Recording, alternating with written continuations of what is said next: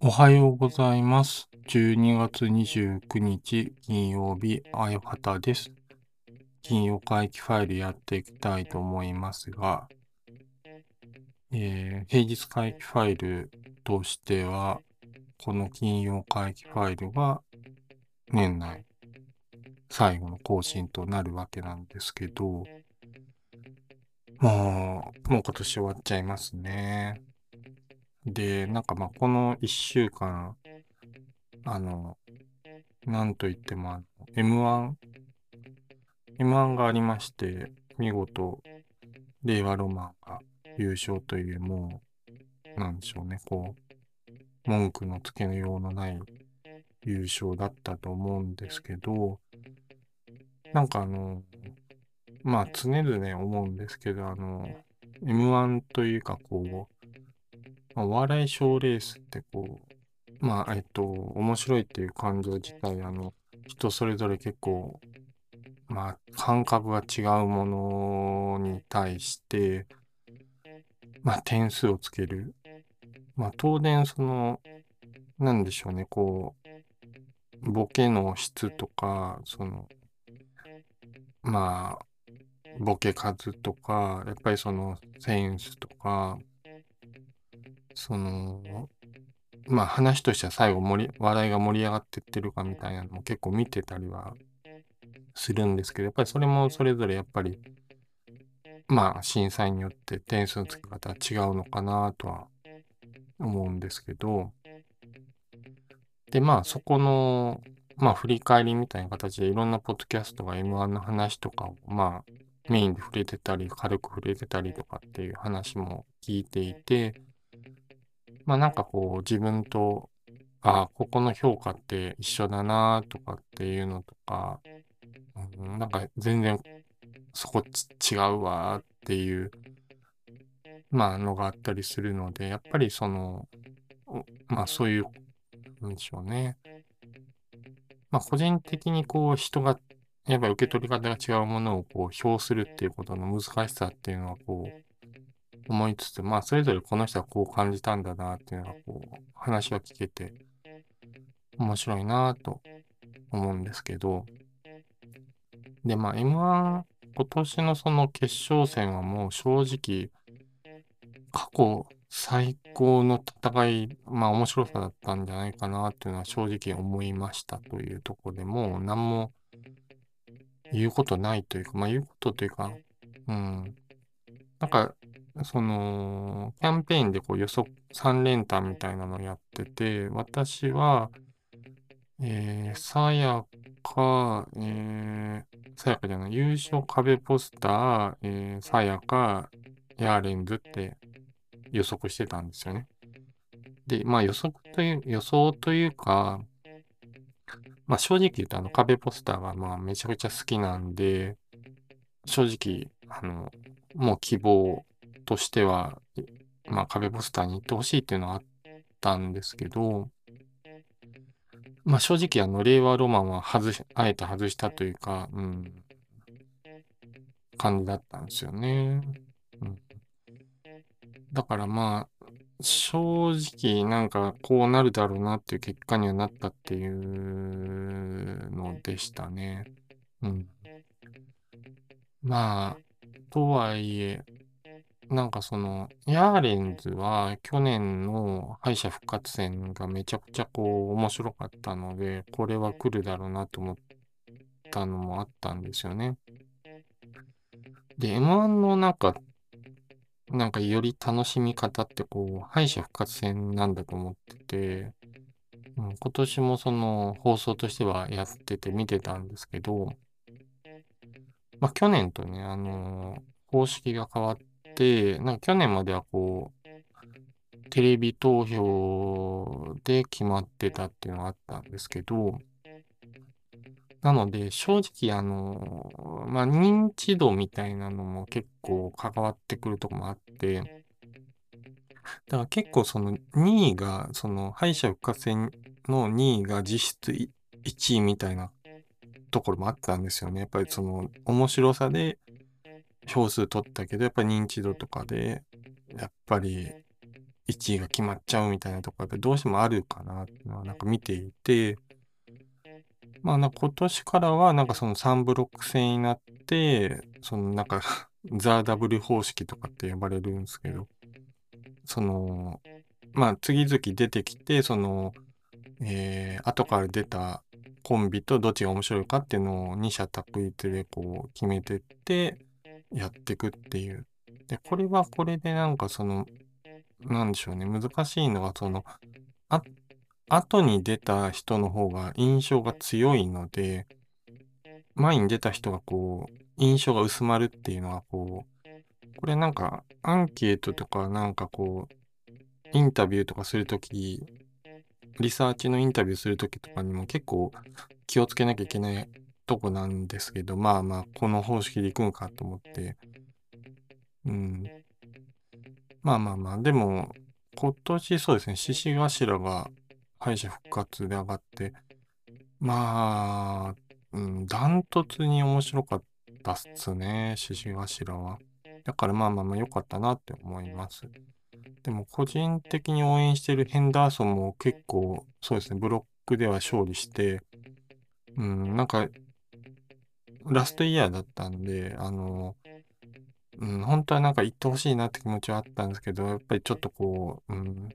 こう及ばずで、でもそこまで行ったっていうのはなんかすごい嬉しかったんで、で、ずっと敗者復活止まりだったんですよね、ヘンダーソンって。なんかその、結構型がある漫才なんですけど、まあ、コテコテベタな漫才な部分もあって、まあ、結構好きだったんですけどね。であと若手なんですけど、エバースっていうコンビがケンタウルスになるっていうネタで、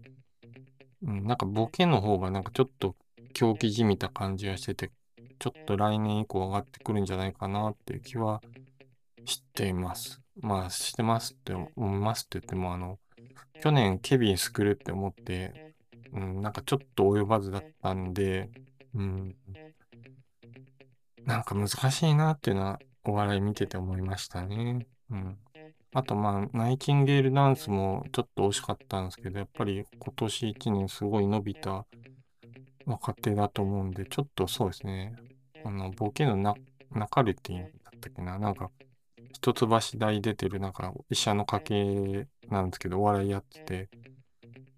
なんか、今日、うん、なんか、あ、頭いい人の狂気じみた感じというか、もうそもそも狂気じみた感じの、こう、なんか、ボケの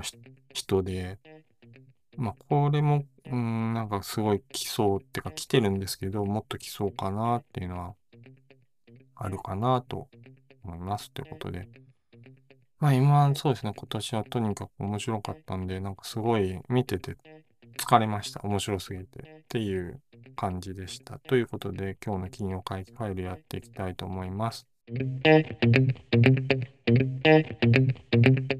い、えー、今日の金曜会議ファイルは、まあ今年最後なので、なんとなく今年の振り返りをしていきたいなと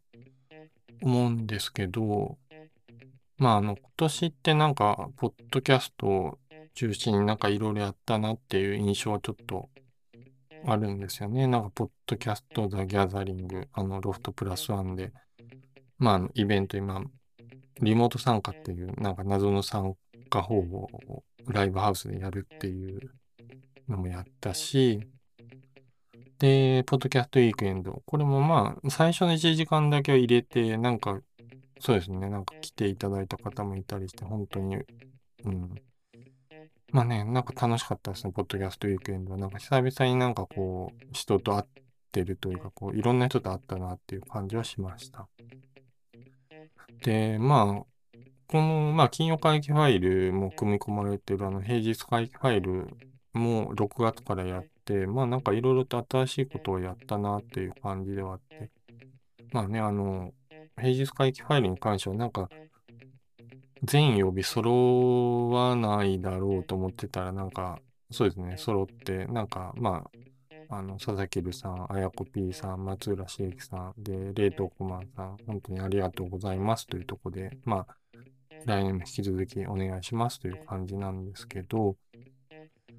まあ、とはいえ、なんか今年はなんかその、えー、っと、なんかこの前あげたノートにもちらっと書いたんですけど、なんかあんま今年何かをやったなって手応えが実はなくって、うん。なんか、このポッドキャストでもちらっと話したんですけど、最初すごいテンション上がって、こう、モチベーションも高くなるんですけど、結構急にしぼむとこがあって、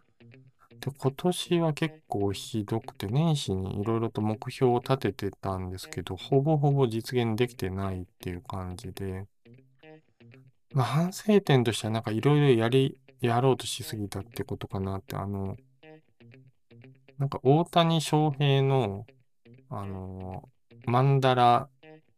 みたいなのってなんかあるんですけど、まああれでこういろいろやりたいことを書いて、それを達成するためにやることみたいなのをまあ書いてるんですけど、なんかそれ自体がこう、まあ作ったんですけど、なんか途中から疲れてきて、うん、なんか見返しもしなくなったなっていうのがちょっと、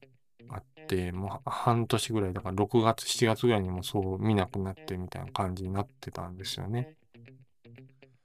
まあその時間の使い方みたいなのがいろいろとこう、そうですね、プライベートにおいても結構時間がないことも多かったり、仕事もちょっと後半忙しくなったりして、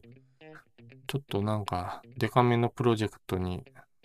ちょっと持たなきゃいけないとこもあったりで、かなり、そうですね。うん、あとまあ副業の方とかでもちょっとね、いろいろとあって、ちょっとストレスも高まってたのかなって今思い返すとあったりはしまして、で、なんかあの、まあ、そういう時間の使い方も気になるし、まあ、人生も折り返してるなっていうところもあって、まあ、ちょっと時間の使い方については気になっているところもあったので、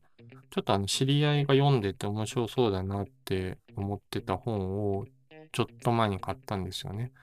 なんか人生がじゅ、あの、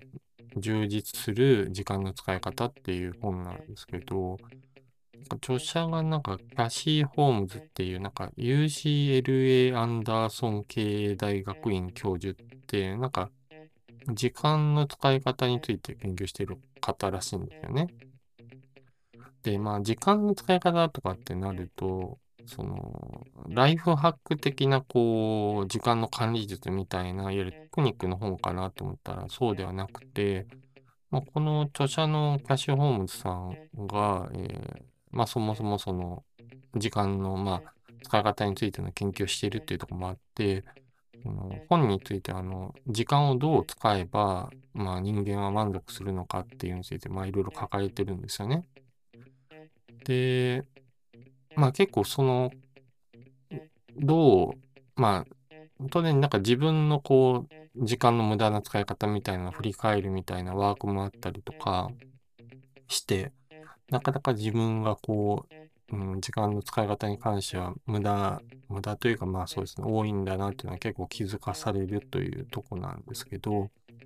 まあ、この本の中で面白いエピソードというか、まああって、なんかあの、大学の教授、これ、まあ動画があるんで見てもらったらわかるんですけど、大学の教授が学生の前に、まあちょっとあの、口が広めの瓶を持ってきて、で、ゴルフボールを取り出して、そこにこう入れるんですよね。あの、まあ結構いっぱい。で、ここの瓶の中はいっぱいですかって学生に聞くと、みんなはいって答えるんですよね。で、その後に、まあ、小石を出してきて、まあたくさん。で、それで瓶の中に入れるんですよね。で、ゴルフボールだから隙間いっぱいあるから、いっぱい入るんですよね。で、それでお店て、今度こそいっぱいですかねって聞いたら、学生ははいって言うんですよね。で、その後、もう砂を、まあ瓶に入った砂を取り出して、で、それで、えー、そのゴルフボールと小石が入ってる瓶に砂を入れていくんですよね。当然小さいから、まあ隙間があるんで入っていくんですよ。もうみんなこの時点結構笑ってるんですけど、で、それでまあこれでいっぱいですよねって聞いたらみんなが我ながら入ってるんですけど、で最後にビールを取り出して、で、それでこうもうみんなもう大爆笑で、で、ビールをまあ入れて、まあ液体なんで、まあ吸い込むんで全然入るんですよね。で、最後に教授が、まあ瓶は人生で、まあ大きいものほど、まあ大事なもので、あの、ゴルフボールがあなたたちの大事なもので、まあ健康とか家族とか友達とか、自分のやりたいこととか。で、砂は取るに足らないことまあ、なんでしょうね。SNS とか、そういうもんですかね。で、先に砂とか小石を入れると、ゴルフボールが入らない。まあ、大事なことをする時間がないですって話をしてて。ちなみにビールは、なんか友達とビール飲む時間は、まあなんかこう、あるんですよっていう話でしたね。で、まあなんかその、まあ人生がじゅあの充実する時間の使い方って本読んで、なんかまあ年末年始ちょっといろいろと来年の計画をちゃんとしようかなっていうのは、まあ時間の使い方もちゃんと見返しなきゃなっていうのはちょっと思って、まあ先週かな、先週言った気がするんですけど、あの、結構年始にかけてやってるゲームが2つ終わるんですよね。で、まあちょっとそれを機会に、まあ、ちょっと時間の使い方とか SNS との向き合い方もちょっと考えようかなと思うのと、そうですね。で、まあ、計画をちゃんと立てて、まあ、今年できなかったことをちょっとずつ来年以降やっていったりとか、まあ、新しいポッドキャストもひっそりとやっていきたいなと、2024年は思う次第ですと、あや方はそう思いますというところで、はい。そんな感じ。ということで、今日の金曜会議ファイルはいかがだったでしょうか？そしてこの番組では皆様のご意見、ご感想、普通歌をお待ちしています。Twitter などでハッシュタグ金曜会議とつけてコメントしてください。フォームからも普通歌お待ちしています。最後にこの番組を気に入った方は、私のニュースレターパブリディアやレーズンを知るベーヌのご購読や Discord サーバーにご参加ください。それでは、あやはたの金曜会議ファイル次回の配信でお会いしましょう。あやはたでした。